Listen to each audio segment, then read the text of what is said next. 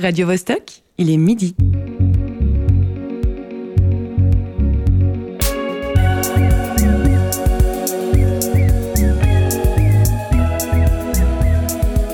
Midi bascule.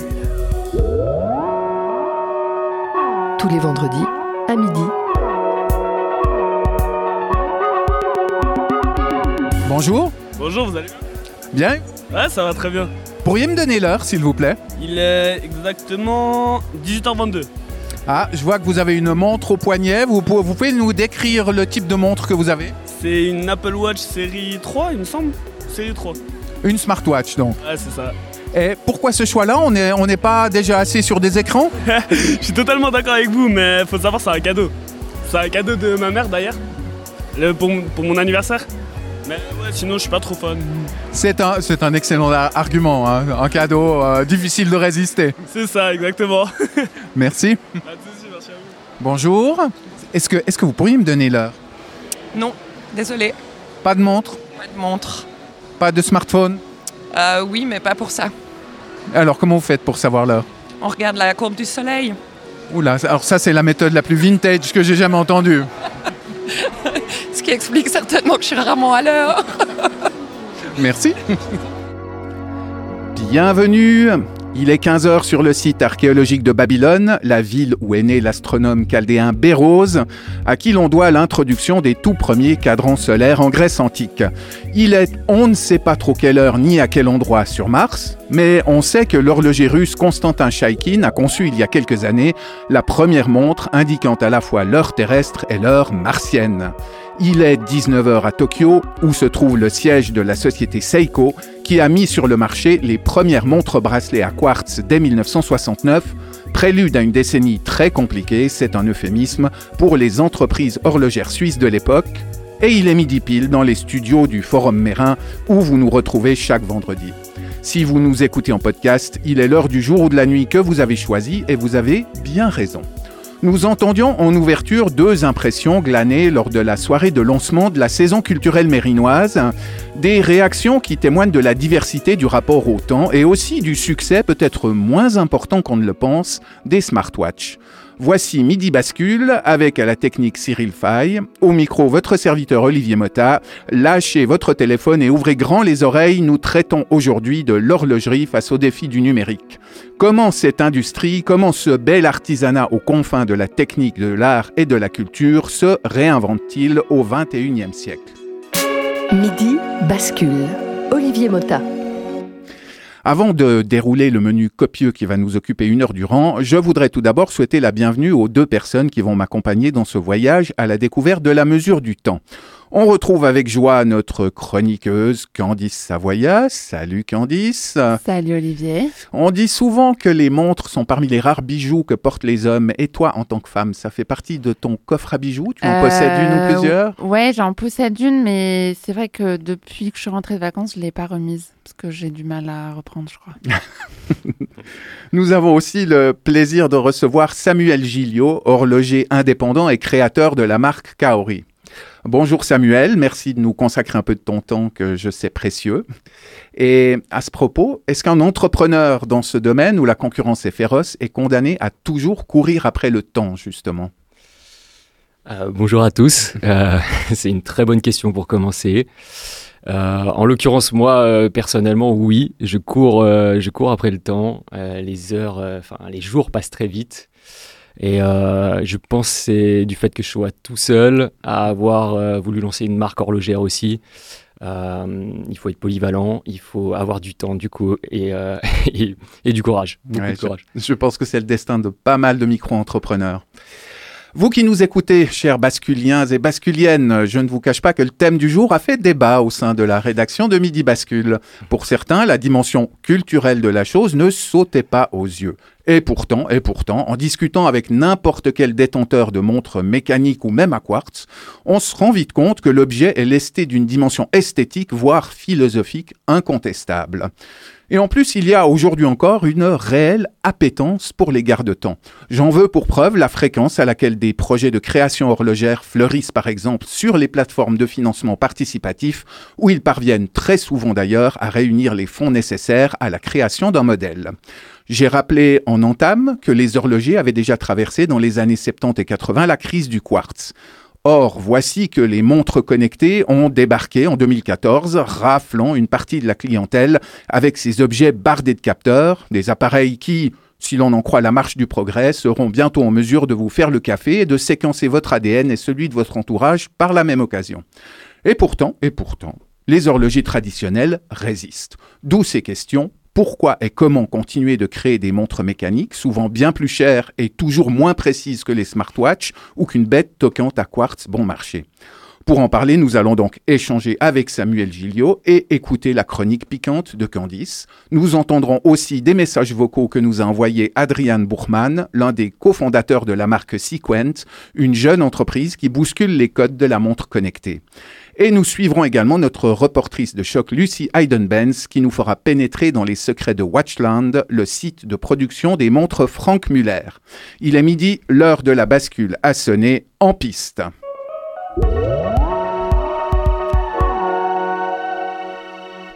À nous deux, Samuel les belles mécaniques, ça fait un moment que tu t'y intéresses. Euh, je rappelle que tu as été formé à l'école d'horlogerie de Genève, puis tu as eu l'opportunité d'approfondir tes connaissances euh, en travaillant quelques années chez Vacheron Constantin. C'est en 2019 que tu as pris la décision d'embrasser la carrière d'horloger indépendant avec la création de la marque Kaori. Pour commencer, j'aimerais savoir si le goût des montres te trotte dans la tête depuis l'enfance. Est-ce que gamin, tu en portais une? Donc tu es très, très bien informé. Euh, non, alors non, le, vraiment la passion pour l'horlogerie, elle est venue après. Elle est venue vraiment euh, en me rendant compte que j'étais, euh, on va dire que j'étais doué de mes mains et que, et que justement l'horlogerie me permettait vraiment d'assouvir cette passion de, de, la technique et de l'esthétique en même temps. Et c'est ce qui est intéressant, moi, enfin, ce que je trouve intéressant dans les montres suisses, c'est toujours ce, cette dualité d'un de, objet très technique. Euh, il y a une performance euh, mécanique. Et puis, euh, et puis ce côté aussi très esthétique où même pour le moindre composant, on va rechercher à, rendre la pièce enfin, belle de, tous les sens, même si elle ne se voit pas dans le mouvement. Et donc j'ai dit que tu, tu, avais travaillé chez Vacheron Constantin après, après tes études. Quelle était ta fonction chez eux? Dans quel département Sur quelle partie des montres tu travaillais?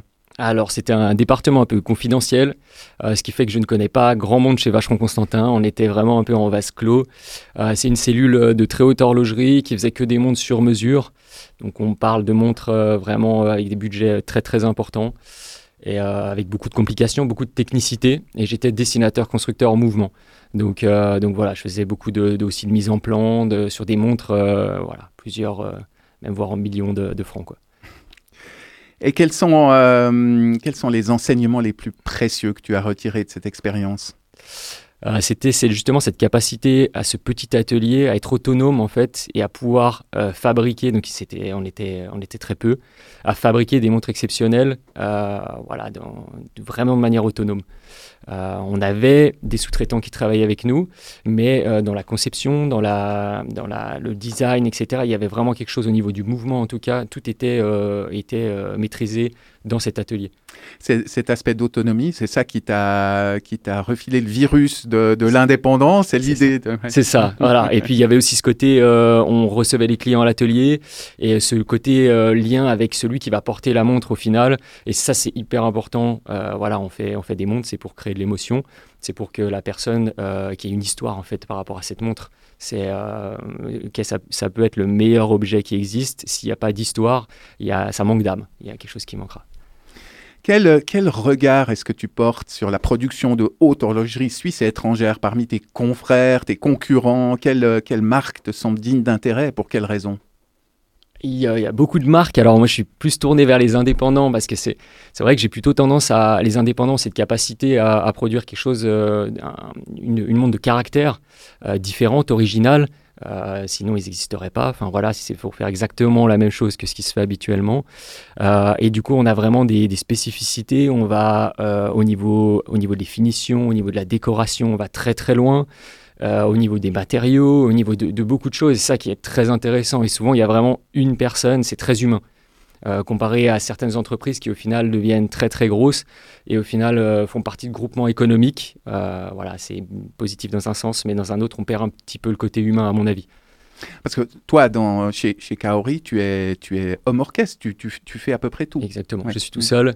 Euh, Enfin, ce serait, ce serait mentir de dire tout seul. J'ai ma compagne qui m'aide euh, beaucoup dans tout ce qui est marketing, réseaux sociaux, qui est très important actuellement, qui me permet moi vraiment d'avoir une visibilité euh, internationale en créant du contenu par moi-même. Et c'est ça qui me différencie d'un horloger indépendant d'il y a 20 ans, 20-30 ans, où, euh, où c'était vraiment plus compliqué, en tout cas pour, euh, pour avoir un accès direct à, des potentiels euh, collectionneurs.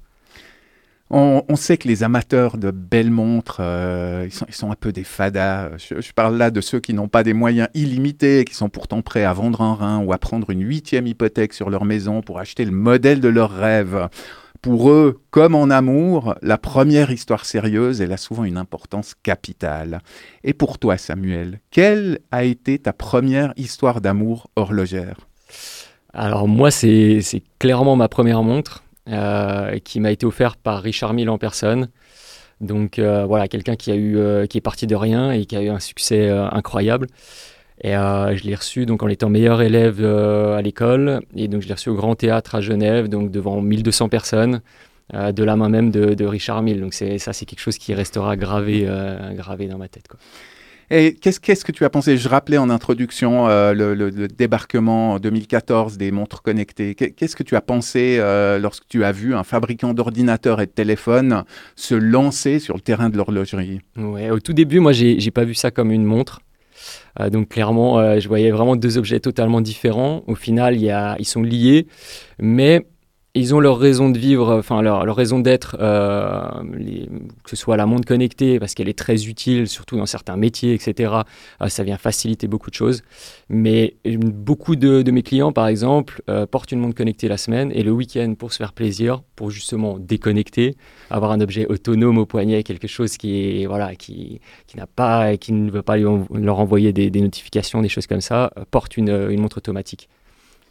Ça, ça- ça serait ça en quelque sorte la, la réponse à la question pourquoi porter aujourd'hui encore une, une montre bracelet? Parce qu'on se balade tous avec un smartphone qui donne l'heure avec, euh, avec une précision irréprochable. Alors pourquoi au fond?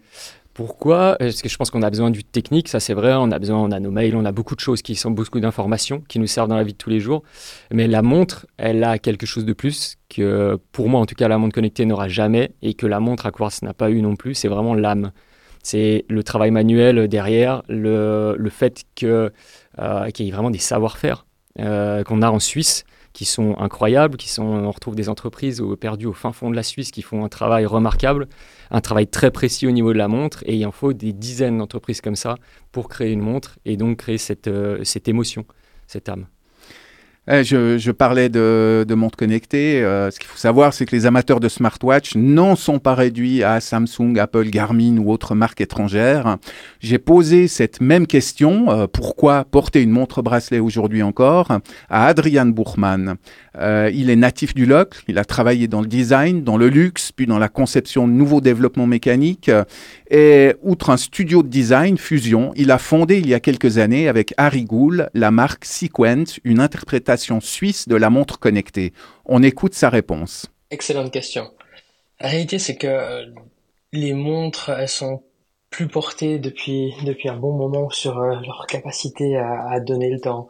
Elles sont plutôt portées aujourd'hui pour euh, pour ce qu'elles racontent sur l'utilisateur, sur euh, sur les valeurs, sur les valeurs de même de, la marque. Il y a un côté euh, plus émotionnel à la montre que que l'aspect utile. Euh, et, même du côté mécanique, euh, quand on quand on regarde un, un mouvement où vous avez souvent 150, euh, 200, parfois même 300 pièces euh, qui tournent les unes euh, par rapport aux autres avec une précision où il suffirait d'avoir un composant, juste un composant avec quelques microns de trop ou de moins euh, pour que tout cela s'arrête. C'est vrai que ça, ça, amène une certaine fascination. Et je pense que c'est l'attrait euh, que les montres mécaniques euh, ont aujourd'hui sur sur les utilisateurs plus que plus qu'un produit tel qu'un smartphone.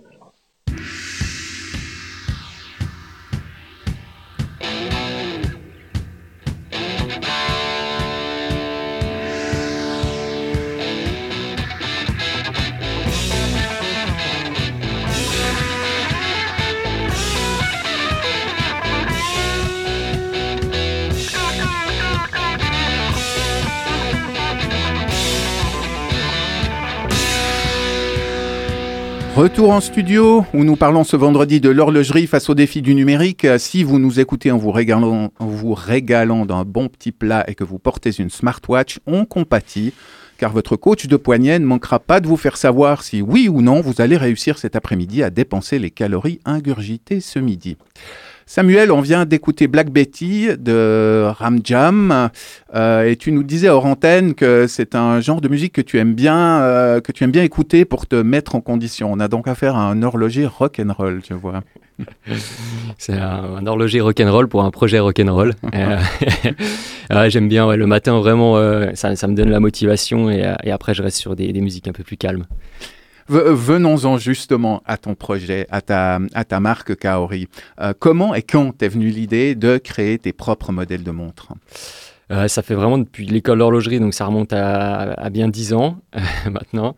Euh, c'était vraiment de, pouvoir créer, j'avais vraiment ce, processus créatif de pouvoir proposer quelque chose de différent de ce qui se fait. Et puis euh, tout de suite, cette, euh, de, complexifier un boîtier pour pouvoir associer des matériaux différents. C'était vraiment, euh, depuis l'école d'horlogerie, j'ai cette idée.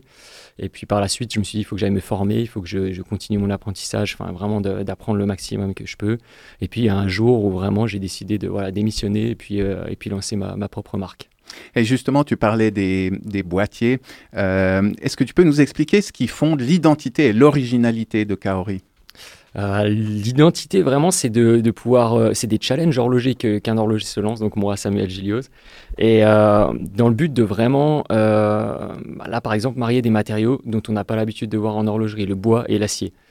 Il y a beaucoup de, concepts qui ont été faits comme ça, mais c'était vraiment d'aller pousser les choses plus loin, de faire une montre durable et, de mettre le bois vraiment en valeur.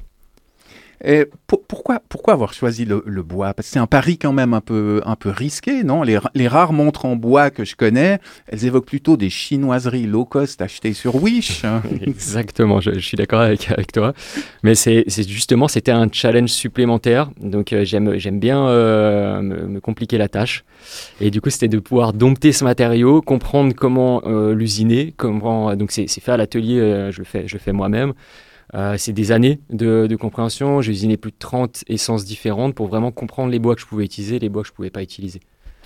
Et d'ailleurs, le nom même de ta marque, euh, c'est un, peu une lettre d'intention. Qu'est-ce que signifie Kaori? Kaori, c'est le, plus vieux bois disponible sur Terre. Donc, il a entre 30 000 et 50 000 ans, donc celui que j'utilise.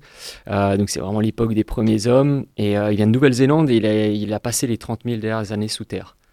Euh, donc c'est vraiment, c'est en allant en Nouvelle-Zélande, en voyant ces arbres euh, euh, déterrés en fait, donc ils sont vraiment sous terre, que là c'est comme un trésor qu'on sort un peu du sol. Et je me suis dit, en ayant ce projet-là déjà de base, il fallait le réaliser quoi. Et est-ce que ce choix du bois, c'est aussi un moyen de casser les codes en alliant la tradition de l'horlogerie mécanique et la modernité d'un matériau qui est rarement utilisé dans ce domaine. Exactement, oui, c'est vraiment ça. Et on l'utilise beaucoup, euh, on a beaucoup d'outils en, bois. Euh, là, c'était vraiment de se dire d'aller. Euh, donc, il y a vraiment toute une conception innovante du boîtier qui permet vraiment d'associer ces matériaux et que la montre soit toujours là dans 100, 200 ans. voilà, c'est vraiment. je suis parti de ce principe-là. J'ai également demandé à Adrian Buchmann, le CEO de Sequent, en quoi ces montres étaient un mix de tradition et de modernité. Pour donner un peu de contexte, il y a quelques années de ça, euh, le, seul, le seul endroit que la Suisse n'ait jamais envahi, qui est le poignet de, des utilisateurs à travers le monde, euh, a été conquis par, euh, par des géants de l'électronique avec les montres connectées. Et avec l'équipe euh, de fondateurs euh, qu'on était, on s'est mis autour de la table et on s'est dit mais qu'est-ce que pourrait être une, une montre connectée suisse? Qu'est-ce qu'on aimerait euh, qu'elle qu'elle arrive à accomplir et qu'est-ce qu'on aimerait qu'elle donne aux gens? Et là, on a commencé à parler avec beaucoup beaucoup de gens qui avaient acheté des montres connectées, qui utilisent des montres connectées. Et le problème numéro un de toutes ces de toutes ces montres, aussi géniales soient-elles avec leurs fonctions, ont toutes le même problème, c'est leur euh, leur consommation d'énergie. Elles sont elles sont très énergivores et il faut les recharger tous les jours. Et ça, ça a été vraiment le, le point de, de départ de Sequent.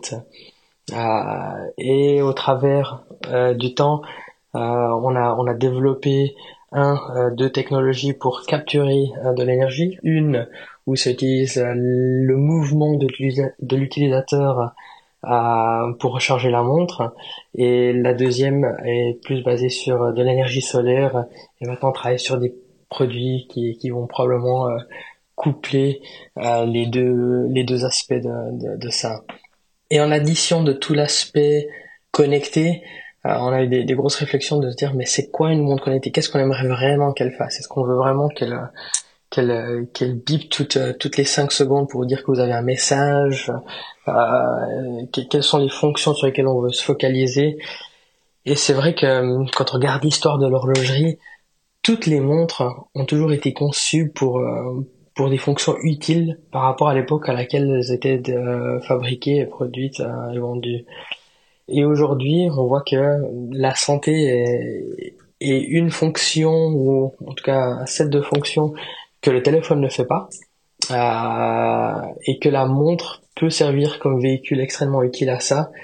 Et c'est vrai qu'on s'est, on est, on est rentré dans cette, dans cette ligne euh, d'apporter pour nous, qui est l'une des fonctions qui est les plus intemporelles euh, qu'on peut mettre dans une montre, qui sont les fonctions de santé. Là. Ça veut dire la mesure du pouls, des pas, du sommeil, euh, et de donner vraiment de la, de la valeur à l'utilisateur, et, et qu'au-delà de faire un bel objet, on fasse un objet utile. Pour compléter les propos d'Adriane, je précise que l'aspect tradition revisité consiste en l'occurrence à avoir une montre connectée dotée d'un cadran analogique façon montre mécanique et pas d'un écran miniature, et aussi à s'être servi d'un artefact typique des montres automatiques, la masse oscillante, pour convertir l'énergie cinétique du porteur en énergie électrique. Et toi, Candice, si on parlait de ton propre rapport compliqué à la modernité. Oui, tu, es là euh, en ta qualité de chroniqueuse émérite, mais tu fais partie de ces gens qui n'avaient pas l'air euh, tout à fait convaincus par le sujet de l'émission. Les horloges et le numérique, tout ce que j'adore. J'ai une montre en Lego, une montre en bois et une montre en papier. Plus low-tech, tu meurs. Je suis vraiment la bonne personne pour faire cette chronique. Ah non. En réalité, je suis là parce qu'il fallait une voix féminine. Première fois de ma vie que je bénéficie de discrimination positive. C'est excellent. Super. Maintenant, il me faut un sujet de chronique. Forcément, j'ai pensé aux montres connectées. Le problème, José, l'autre chroniqueur émérite, la voix masculine, a déjà traité le sujet dans une émission qui n'avait rien à voir. Mais voilà, j'ai fait mes recherches et j'ai un scoop. Un scoop. Quel scoop? Sur José, sur les montres connectées? On a du mal à suivre là, Candice. Qui a inventé les montres connectées?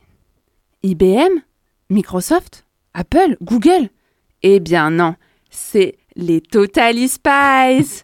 Clover, Sam et Alex. Elles se servent d'une montre en forme de cœur pour communiquer avec Jerry et scanner des infos sur les criminels. Et ouais, tout ça vient des super héroïnes badass au code couleur monochrome flashy d'un dessin animé mythique des années 2000. Bon, en réalité, avant elle, il y avait Sophie. Vous connaissez Sophie? Bien sûr, c'est la nièce de l'inspecteur Gadget.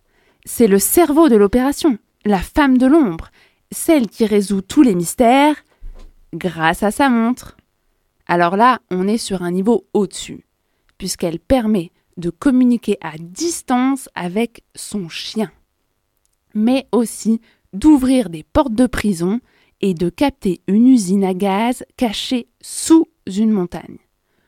Autant pour la visioconférence, la technologie a rattrapé la fiction, autant pour réussir son évasion, on n'y est pas encore. Ok, mais qu'est-ce que tu veux, qu'est-ce que tu veux nous dire avec tout ça, Candice? Bah, Ça, je me demandais ce que je voulais dire avec tout ça. Euh, en fait, les mecs de la Silicon Valley, parce que c'est souvent des mecs, hein, on va pas se mentir, ils ont rien inventé. Ils ont juste tripé un dimanche pluvieux devant Gulli avec leurs enfants et se sont dit Putain, mais c'est ça qu'il faut faire maintenant Un truc qui sert à rien, mais qu'on va vendre hyper cher avec plein de métaux toxiques dedans. Youpi et là, tu te dis, l'impact de la pop culture sur le capitalisme écocidaire, c'est quand même puissant. Les gars, ils étaient juste trop jaloux que les héroïnes des dessins animés, elles aient des gadgets trop stylés qui leur permettent de sauver le monde. Alors ils se sont vengés en créant des vrais faux gadgets qui détruisent la planète tout en augmentant leur cotation en bourse. C'est pas con.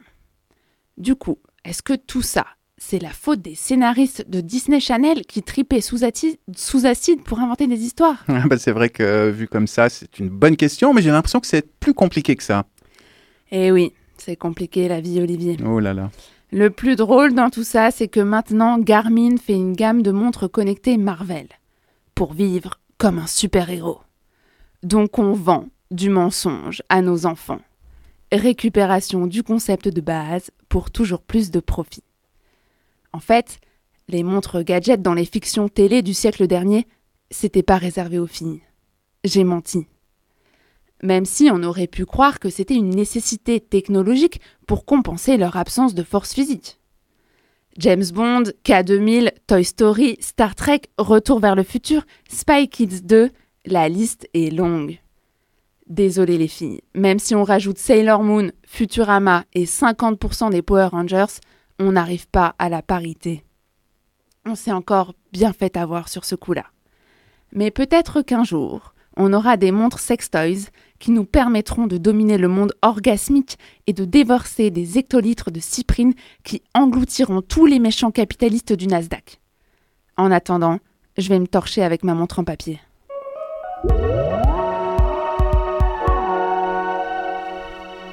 Merci Candice. De rien, Olivier. Samuel, euh, tu, nous euh, parlais de, de clients qui portent euh, en semaine euh, une montre connectée et le week-end une, une montre mécanique. Est-ce que to- toi, tu t'aventurerais sur, sur ce terrain-là? Tu serais prêt à, à porter, à vendre ton âme au diable, à porter une smartwatch? Alors, je vais, je vais vous raconter une histoire parce que donc, je, fais, je fais un peu de sport à côté. Et en fait, je me suis acheté une, une Garmin un jour pour compléter justement, avoir un entraînement, euh, mieux cadrer les choses, sans me rendre compte que j'achetais une montre connectée réellement. Et euh, du coup, je l'ai gardée une année, mais je l'ai revendue parce qu'en fait, euh, je l'utilisais pas assez. Et c'est vrai que ça m'a, j'ai pris conscience après l'achat. Et euh, c'était frustrant pour moi, en tout cas, d'avoir fait cet achat-là, euh, voilà, sans, même en avoir conscience.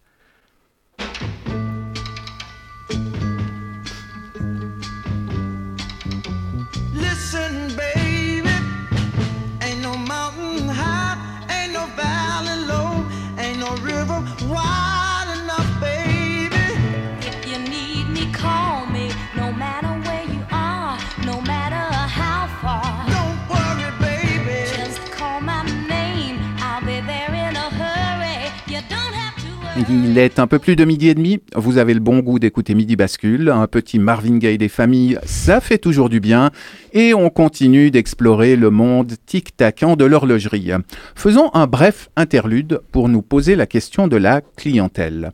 J'ai demandé à Adriane Buchmann quel était le profil des acheteurs de montres Sequent. a vraiment deux profils différents chez Sequent, mais les deux se rejoignent quand même sur, euh, sur un, voire même deux points, qui est l'autonomie et le design.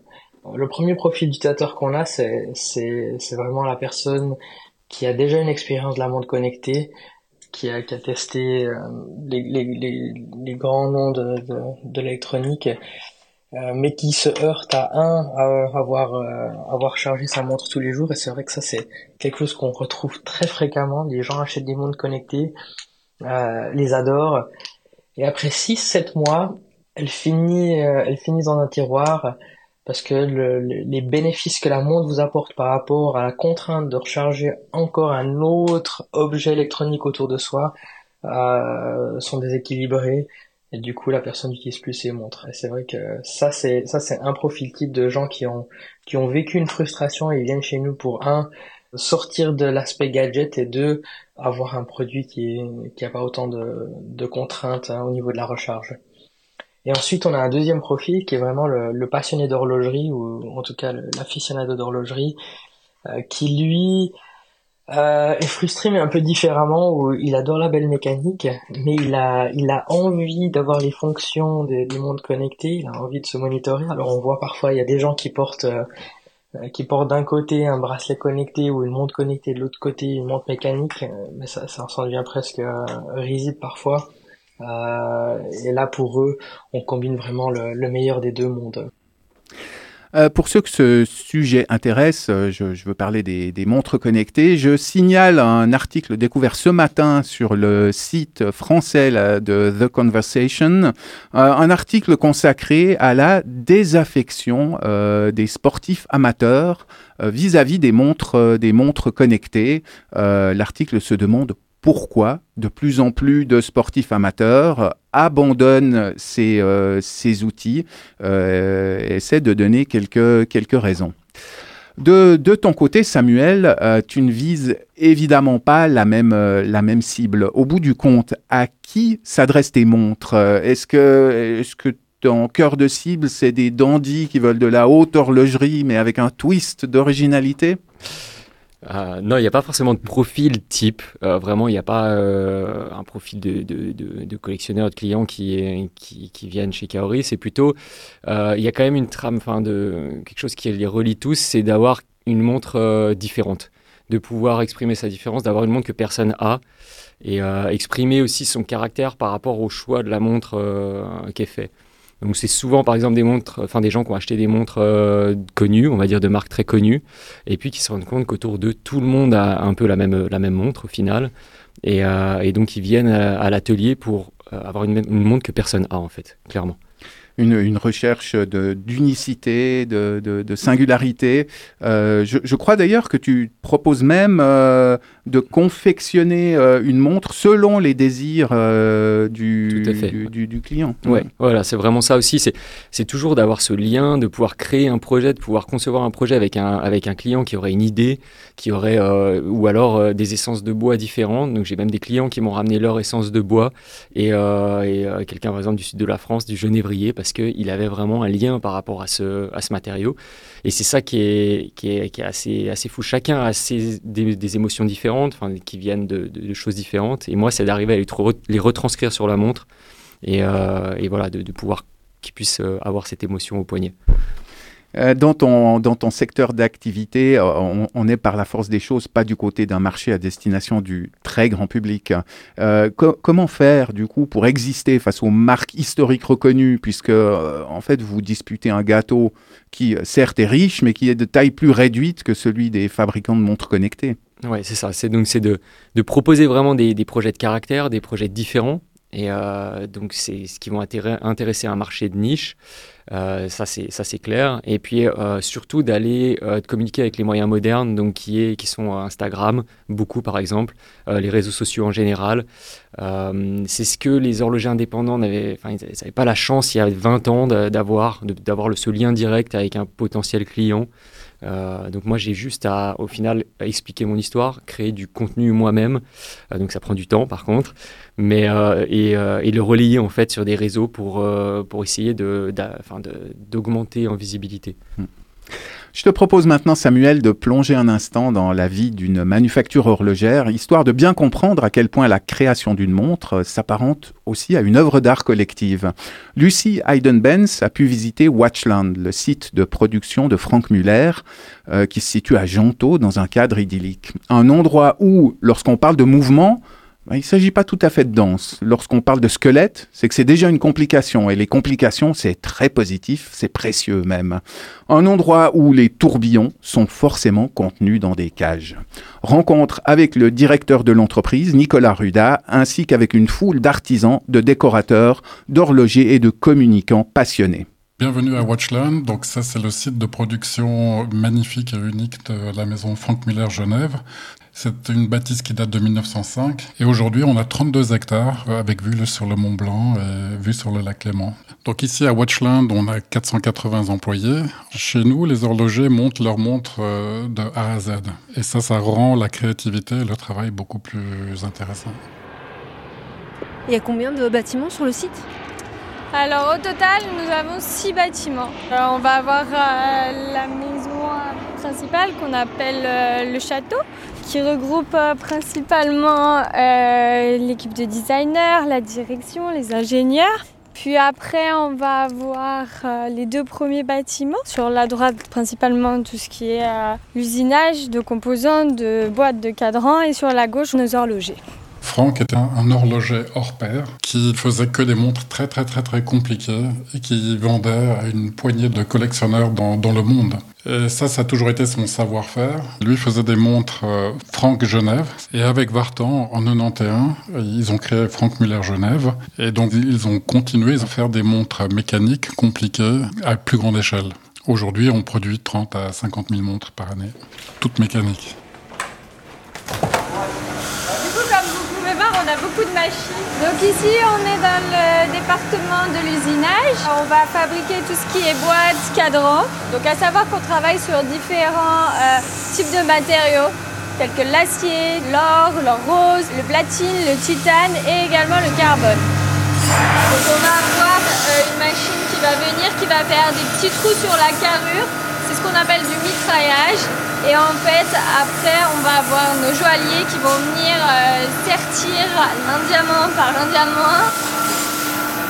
Chez nous, la gamme de montres, elle commence à 5000 francs et elle monte jusqu'à 2,5 millions pour l'Eternitas Mega 4 que nous avons présenté en 2012. C'est la montre la plus compliquée au monde qui offre 36 différentes complications, dont les années bissextiles pendant 999 ans. Elle sonne comme Big Ben pour vous donner euh, les heures. Donc ding, ding, ding, ding, ding, ding, ding, ding. Et ça, c'est très, très compliqué à faire. Et elle possède 18 aiguilles juste euh, sur le cadran. Aussi, elle a 1583 composants, pour être précis, exactement. Pour faire une montre euh, compliquée comme l'Eternitas Mega 4, ça représente 5 ans de développement. Mais ce qu'il faut savoir, c'est que dans le mouvement de l'Eternitas Mega 4, il y aura une roue qui va faire un clic tous les 100 ans, tous les 400 ans. Bonjour, je m'appelle Ivan Katinic, je travaille chez Franck Muller depuis maintenant 6 ans et je vais vous présenter euh, un peu ce qu'on fait ici à l'atelier décoration. Alors il y a différents types de décorations. Les côtes de Genève, elles existent en plusieurs tailles différentes.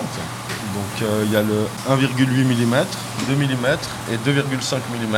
Alors là vous avez un pont avec trois décorations différentes. Le diamantage, la partie brillante, le soleillage et les côtes de Genève ici que vous voyez, forme d'escalier un petit peu. Vraiment tous nos mouvements sont décorés de A à Z, toutes les pièces sont traitées. C'est ce qui nous démarque. Mais la complication que j'aimerais partager avec vous aujourd'hui, c'est la, la Crazy House. La Crazy House de Frank Miller, qui est un système qui a une complication qui est l'heure sautante. Et Frank a su mettre les chiffres dans le cadran à des endroits différents que d'habitude. Et il a fait en sorte que chaque heure reste correcte avec le système de l'heure sautante. C'est une euh, complication qu'on a présentée il y a 20 ans pour la première fois complètement ludique, complètement euh, créatif, euh, totalement différent. Donc voilà, maintenant on va aller à l'atelier Crazy Hour. En fait, on a euh, fait en sorte de disposer les chiffres pour que on puisse faire un saut parfait, on va dire, tout en gardant le 10 à sa place habituelle, pour garder toujours le fameux code de la montre 10h10. L'heure nous sourit en fait. Chez Frank Muller, qui sommes les Masters of Complications, on sait faire les complications, avant tout les tourbillons. Donc là, nous allons aller dans le bâtiment de grande complication, visiter l'atelier de tourbillons et squelettes. Alors un tourbillon, c'est une pièce dont le système réglant tourne sur lui-même. Tourbillon, ça a été inventé par Monsieur Breguet, c'était l'horloger du roi, et en fait, il avait inventé ce système parce qu'il s'est aperçu que les montres de poche, donc qui étaient portées verticalement, accusaient souvent du retard ou de l'avance. Et donc, en faisant tourner le système réglant de la pièce sur lui-même, les défauts se compensaient. Alors dans les années qui ont suivi, les montres sont devenues des montres de poignet. Frank Muller a décidé, il y a une vingtaine d'années, d'adapter donc le tourbillon aux montres de poignet en le faisant tourner sur lui-même. Donc on a déjà fait un tourbillon qui s'appelait Révolution 2 à l'époque, qui tournait sur deux axes. Et puis, euh, quelques années après, il a fait le tourbillon Révolution 3, qui tournait sur trois axes. Et donc, en fait, le tourbillon prend en une heure toutes les positions possibles et imaginables, qui lui permettent d'avoir une précision la plus grande possible. Là, vous avez une pièce comme ça, voilà. Ça, c'est un tourbillon Révolution 3. Donc, vous voyez les pièces qui sont en mouvement les unes à l'intérieur des autres. Alors ici, vous avez le gigatourbillon. Alors c'est un des plus grands tourbillons du monde. C'est une cage tourbillon qui fait euh, 20 mm de diamètre. 20 microns, la tolérance qu'on nous autorise sur les diamètres et les longueurs. On pense qu'il y aura toujours des gens qui préféreront une montre euh, mécanique à une montre euh, numérique. Il y a beaucoup plus d'émotions. C'est beaucoup plus vivant, c'est beaucoup plus émotionnel. Ça vit, ça vibre, ça fait du bruit, ça s'arrête, il faut la remonter, c'est tout autre chose.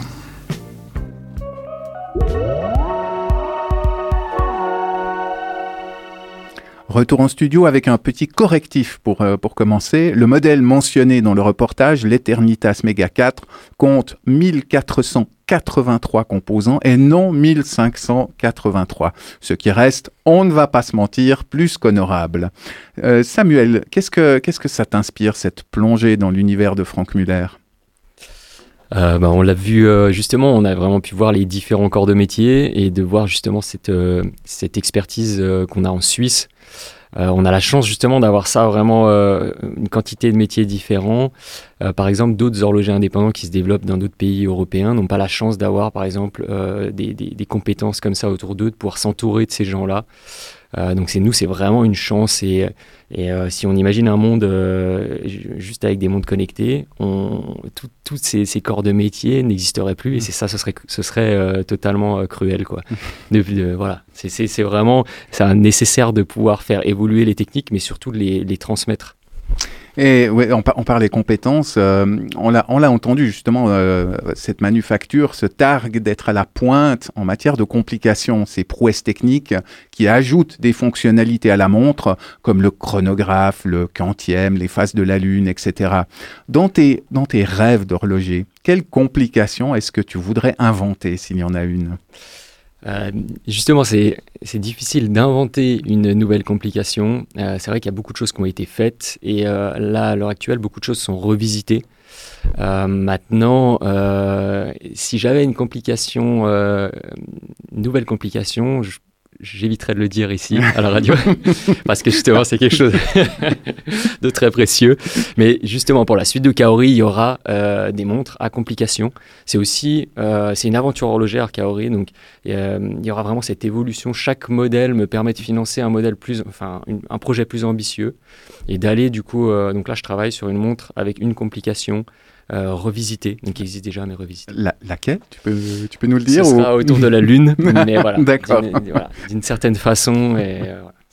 Tu as, tu as fait le choix de montres squelettes. Est-ce que tu peux expliquer d'abord de quoi on parle et surtout ce qui a motivé ce, ce choix esthétique? Euh, Est-ce que- est-ce qu'il risque pas de détourner l'attention du bois sur le mouvement de la montre? Euh, C'était aussi vraiment de faire la, la part belle à, à le côté horloger, la mécanique horlogère, donc de pouvoir donner la, la possibilité d'avoir accès à ce mécanisme, euh, de voir toutes les pièces fonctionner. Donc un mouvement squelette, c'est vraiment euh, de- de- d'usiner les pièces de façon à, à pouvoir voir à travers, d'ouvrir le mécanisme pour pouvoir voir. Donc même si vraiment on regarde à travers la montre, on voit vraiment le, par exemple si on met sa main derrière, on voit vraiment sa main derrière. euh, et on, peut voir de, manière euh, euh, transverse. Et, euh, et c'est ce qui est intéressant, c'est vraiment une sculpture horlogère en fait. C'était vraiment de rajouter aussi ce côté horloger. Kaori, c'est pas que l'utilisation du bois, c'est vraiment aussi mettre le focus sur le sur l'horlogerie, le côté technique. Mm. Re- revenons d'ailleurs un instant sur, sur ton matériau de prédilection, le bois. Quelles sont les qualités d'une essence pour que tu puisses, pour que tu puisses l'utiliser dans la fabrication d'un boîtier Alors il faut, euh, il y a une certaine densité, d'avoir vraiment un bois qui soit, qui soit très dense. Et puis euh, il y a une histoire de grain du bois, donc c'est vraiment une structure interne. Euh, certains bois très durs ne sont pas utilisables pour mon projet, donc il, a fallu vraiment comprendre pourquoi. Donc c'est vraiment c'est, par expérience, en faisant des, des tests, des essais. Et euh, c'est pour ça que là, pour le premier modèle, j'ai sélectionné cinq essences de bois qui sont, euh, qui sont utilisables et, et qui sont durables dans le temps. Et de- c'est- justement une question qu'on se poserait euh, spontanément. euh, dans, dans quelle mesure le bois résiste bien au passage du temps, au choc, à l'humidité, à toutes les contraintes de, de la vie quotidienne? C'est ça. Donc le but, c'était vraiment déjà de supprimer ces contraintes de tension, par exemple de rien fixer sur le bois. Euh, c'est pour ça qu'il vient vraiment juste habiller la montre. Et puis après, il est, euh, en fait, je viens le stabiliser d'une certaine façon avec un produit naturel. Euh, c'est une espèce de, résine en fait qui vient, qui vient en profondeur et puis qui vient créer une barrière pas étanche, mais on va dire qu'il y a très peu qui limite les échanges entre l'humidité, l'eau. au niveau du bois. Donc je peux plonger mon boîtier pendant 12 heures d'affilée dans l'eau. La dilatation est, est négligeable en fait au niveau du bois.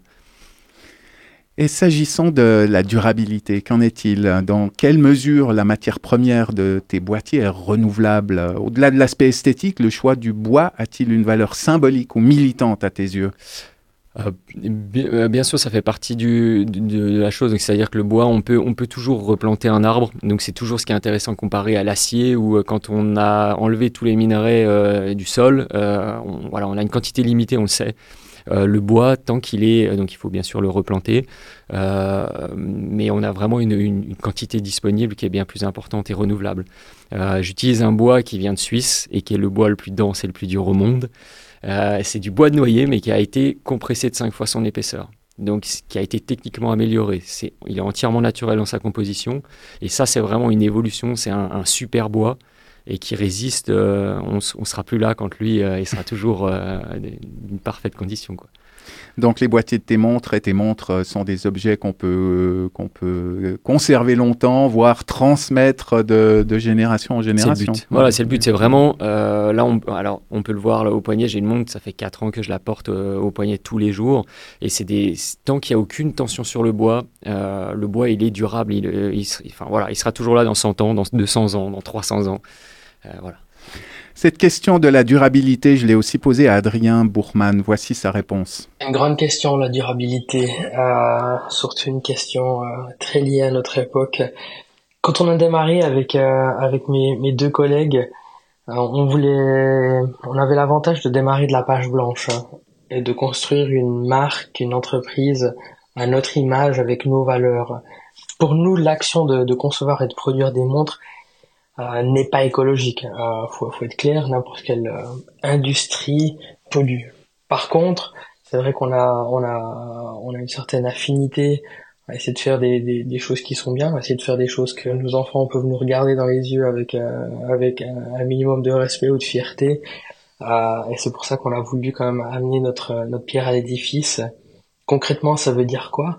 Alors, un, euh, via notre technologie, c'est vrai que euh, dès que vous avez une montre connectée, que vous n'avez pas besoin de la recharger tous les jours euh, via une prise murale, il y a déjà un aspect, euh, un aspect positif sur ça. Euh, alors c'est vrai que les deux technologies qu'on a qu'on a développées euh, remplissent parfaitement cette tâche. Euh, le deuxième point, c'est euh, quand possible, on essaie d'utiliser des matériaux qui sont qui sont plus écologiques ou qui ont qui, qui ont des, des bienfaits par rapport à l'environnement. Euh, je prends l'exemple de Tide, qui est une entreprise suisse qui récupère du plastique dans l'océan, qui le régénère euh, à, l'université de Zurich pour pouvoir de nouveau refaire des produits avec. Du coup, il y a une, belle mission euh, sur des entreprises comme ça.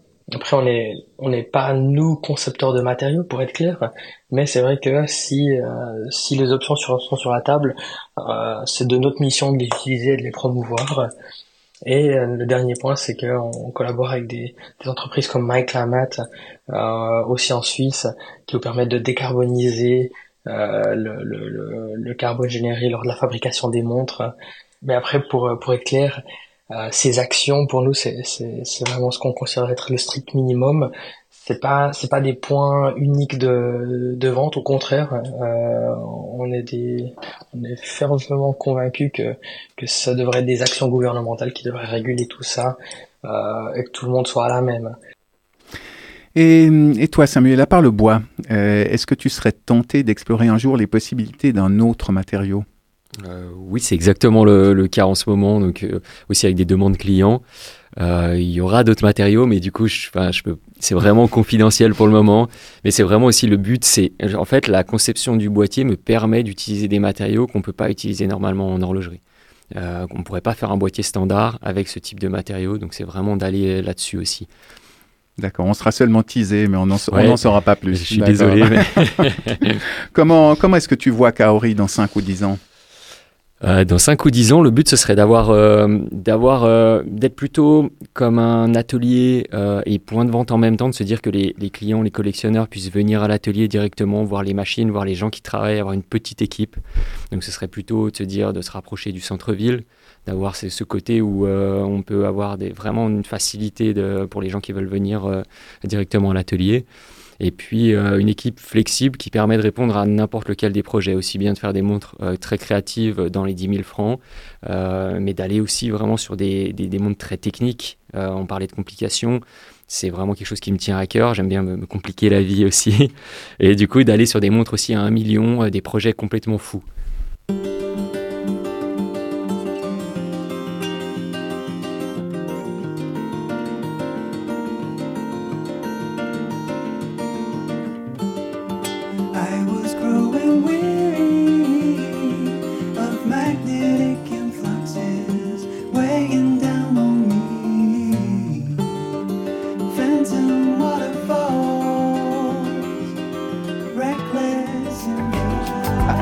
Arrivé, arrivé au terme de cette balade tourbillonnante dans l'univers de l'horlogerie, quelques constats s'imposent. Le premier et le plus réjouissant peut-être est que les horlogers qui s'inscrivent dans la tradition euh, ou dans une tradition réinventée n'ont peut-être pas trop à craindre de la concurrence des smartwatches. Lors du micro-trottoir, dont on a entendu deux extraits en début d'émission, Plusieurs témoignages voyaient dans le port d'une montre presque un acte d'émancipation par rapport au téléphone. Il y a comme une fatigue des écrans, une volonté de s'en affranchir et de ne pas voir sa vie monitorée dans ses moindres aspects, surtout si c'est au prix d'une recharge quotidienne.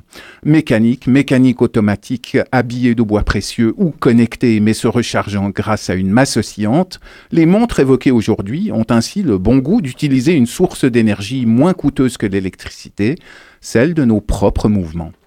Merci à toi, Samuel Gilios, d'être venu partager ta passion. Longue vie à Kaori.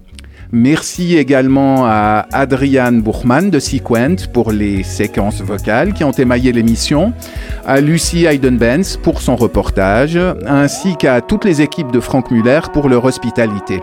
Merci enfin à notre chroniqueuse Candice Savoya. Candice, si tu inventes un jour la montre sextoy dont tu parlais, je veux bien être bêta-testeur. Bien sûr. Bien sûr. Ce sera juste pour toi. En régie, c'était Cyril Fay, au micro Olivier Motta. La semaine prochaine, place à Marie-Ève qui parlera art pluri et transdisciplinaire. On vous laisse basculer dans le week-end, soyez sages mais pas trop, soyez curieux avec intempérance et ponctuel, surtout quand il s'agit de nous écouter chaque vendredi. Cyril, c'est dans la boîte.